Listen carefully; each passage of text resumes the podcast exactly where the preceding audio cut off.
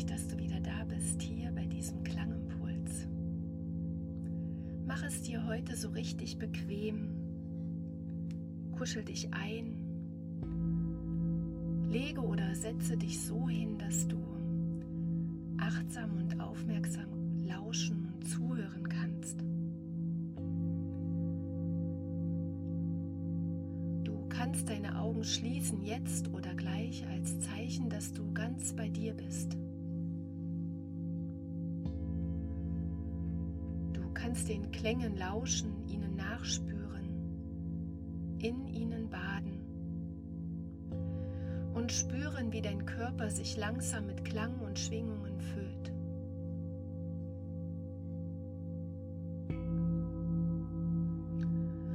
Und du darfst dir erlauben, mit jedem Klang mehr in diesem Moment anzukommen. Du darfst dir erlauben, mit jedem Klang deine Gedanken Körper mehr sinken zu lassen. In die Ruhe sinken, loslassen.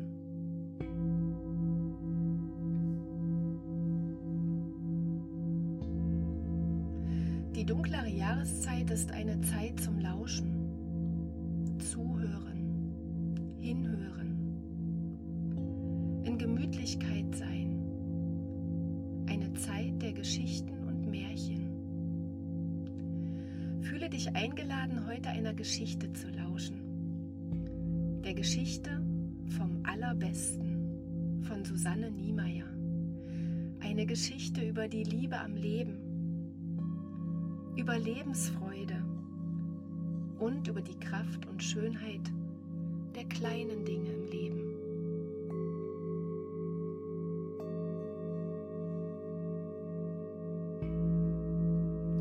Mach es dir so richtig gemütlich, kuschel dich ein und lausche einfach der Geschichte und den Worten. Die Klänge und Schwingungen der Klangschalen tragen und begleiten dich. Vom Allerbesten, Susanne Niemeyer. Herr M kommt, wenn alle weg sind. Er räumt dann auf. Herr M hat schon viele Wohnungen gesehen. Manche sind so blank geputzt, dass man meinen könnte, hier habe niemals jemand gelebt. Andere wirken, als sei die Besitzerin nur eben mal rausgegangen, ein Liter Milch zu holen. Und selbst der Kaffeebecher steht noch auf dem Tisch. Die Fernsehzeitung liegt aufgeschlagen daneben. Manchmal hängt Wäsche auf dem Ständer. Herr M geniert sich, wenn er die Unterwäsche sieht. Ein ungemachtes Bett schüttet er auf, bevor er mit seiner Arbeit beginnt. Er gehört nicht zu denen, die achtlos alles in einen Container werfen. Die Dinge haben Würde, da ist er sich sicher. Selbst wenn es sich um ein mundgeblasenes Schwanenpaar handelt, das Salz und Pfeffer spendet. Jemand hat es einmal geliebt. Deshalb begegnet Herr M diesen Dingen mit Achtung. Er findet, das ist er den Verstorbenen schuldig. Auch wenn die Dinge in den Müll wandern, weil kein anderer ein Interesse an tierischen Gewürzstreuern hat. Herr M beerdigt die Dinge. Das muss auch jemand tun und er tut und tat es immer gut.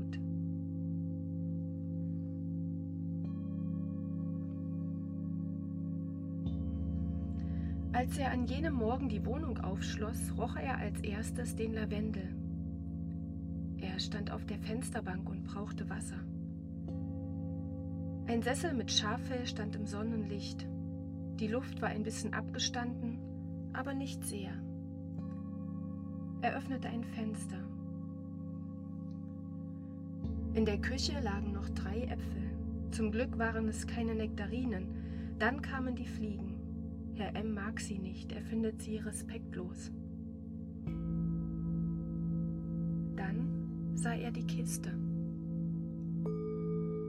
Sie stand auf dem Tisch.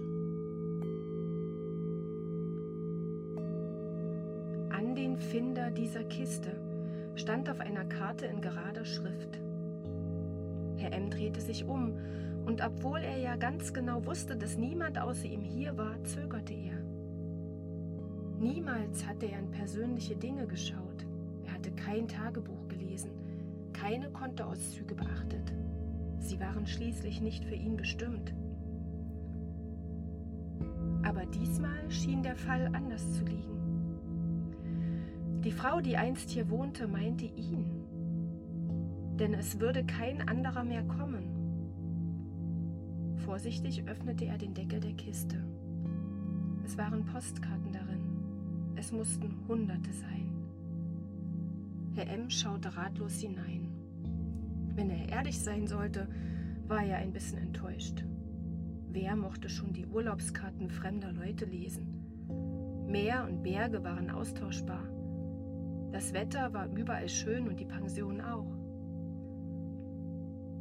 Unschlüssig drehte er die an ihn gerichtete Karte um. Lieber Finder Wir hatten nicht das Vergnügen, uns zu Lebzeiten kennenzulernen. Dennoch liegt hier mein Leben vor Ihnen. Am 18. Juli 1944 musste ich meine Heimat verlassen. Wie Sie vielleicht ahnen, tat ich es nicht gern. Ich ließ wie so viele alles zurück. Das Wichtigste aber hatte ich bei mir. Mein Leben. Ich fasste einen Entschluss, das Leben wunderbar zu finden, unter allen Umständen. Denn das geht. Man muss das Wunderbare nur finden. Jeden Monat schrieb ich an mich selbst eine Postkarte, als Erinnerung an diesen Entschluss. Sollten Sie manchmal an Ihrem Leben zweifeln, anempfehle ich Ihnen meine Karten. Sie sind mein Vermächtnis. Ihre Agathe.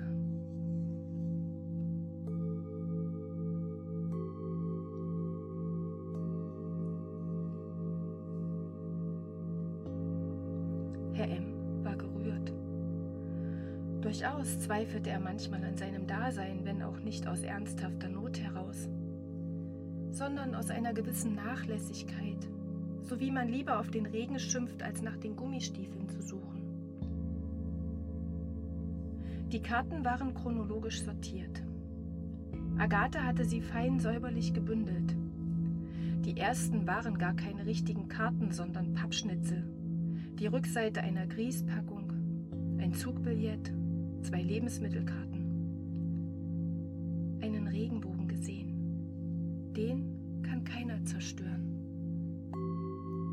Mau Mau gespielt, drei Hände Kirschen gewonnen und optimistisch gewesen, dass sich noch mehr gewinnen lässt. Ein Zebra gesehen. Wenn man wieder Zeit hat, Zebras zu besuchen, muss Frieden sein.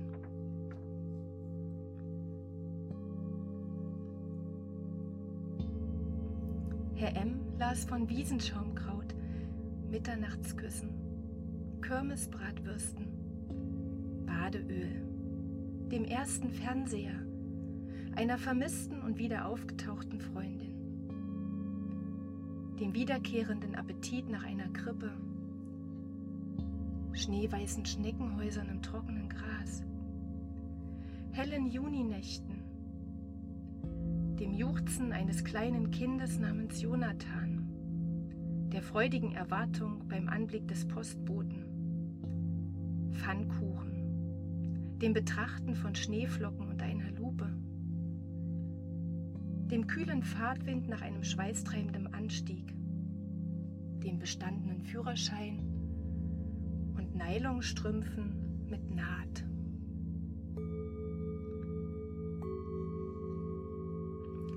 Zwischendurch holte er sich ein Glas Wasser aus dem Hahn. Mittags packte er sein Brot aus und dachte, wie schön doch so ein Leben war.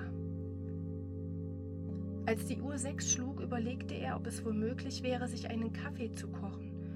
Und da die Dame ihn ja ohnehin bereits in ihr Leben geladen hatte, nahm er an, dass sie sicher nichts gegen einen Kaffee einzuwenden hätte. Womöglich hätte sie ihn sogar selbst angeboten, wenn sie denn in der Lage dazu gewesen wäre. Er fand Nescafé und bediente sich aus der Zuckerdose. Kurz vor Mitternacht hatte er 841 Karten gelesen. Eine einzige lag noch in der Kiste. 8. Juni 2015 stand am oberen Rand. Das war vor fünf Tagen. Herr M. nahm sie auf und las Agathes letzte Erinnerung. Das Beste am Leben ist, lebendig zu sein.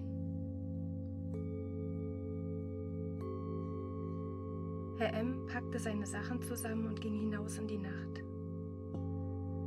Die Linden dufteten. Er fühlte sich sehr lebendig. Wie merkwürdig doch das Leben spielt, dachte er, von einer Toten daran erinnert zu werden.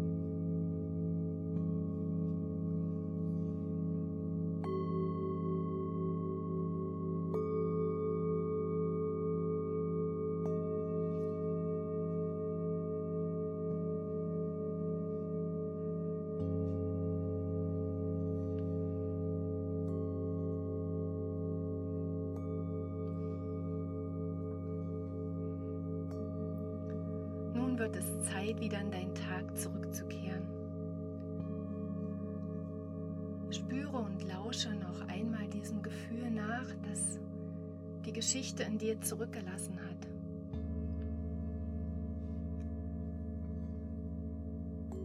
Und wenn du bereit bist, wieder ganz hier zu sein, dann atme einmal tief durch die Nase ein und durch den Mund wieder aus. Und so wie du deinen Atem spürst, kannst du mit deiner Aufmerksamkeit wieder ganz hier sein. Ganz zu deiner Zeit, an deinem Ort und ganz bei dir.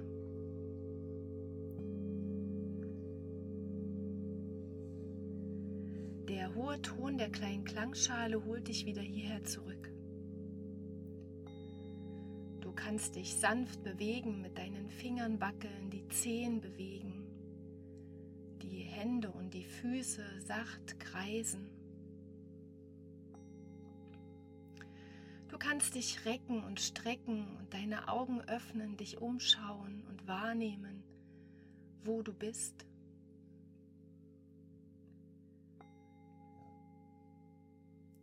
Und dann sei wieder hier ganz wach und ganz erfrischt und Gönne dir ein ruhiges Ankommen und ein ruhiges Weitermachen. Und vielleicht möchtest du diese Geschichte für dich mitnehmen. Vielleicht mit dem Gedanken, was macht dein Leben reicher? Vielleicht hast du Lust, genau heute mit wachen und dankbaren Augen durch dein Leben und deinen Tag zu gehen. Und vielleicht hast du ja sogar Lust, dir ab und zu mal selbst eine Karte zu schreiben und dir wirklich bewusst zu machen, wie schön und lebendig dein Leben ist. Ich danke Susanne Niemeyer für diese wunderbare Geschichte, die sie für uns geschrieben hat.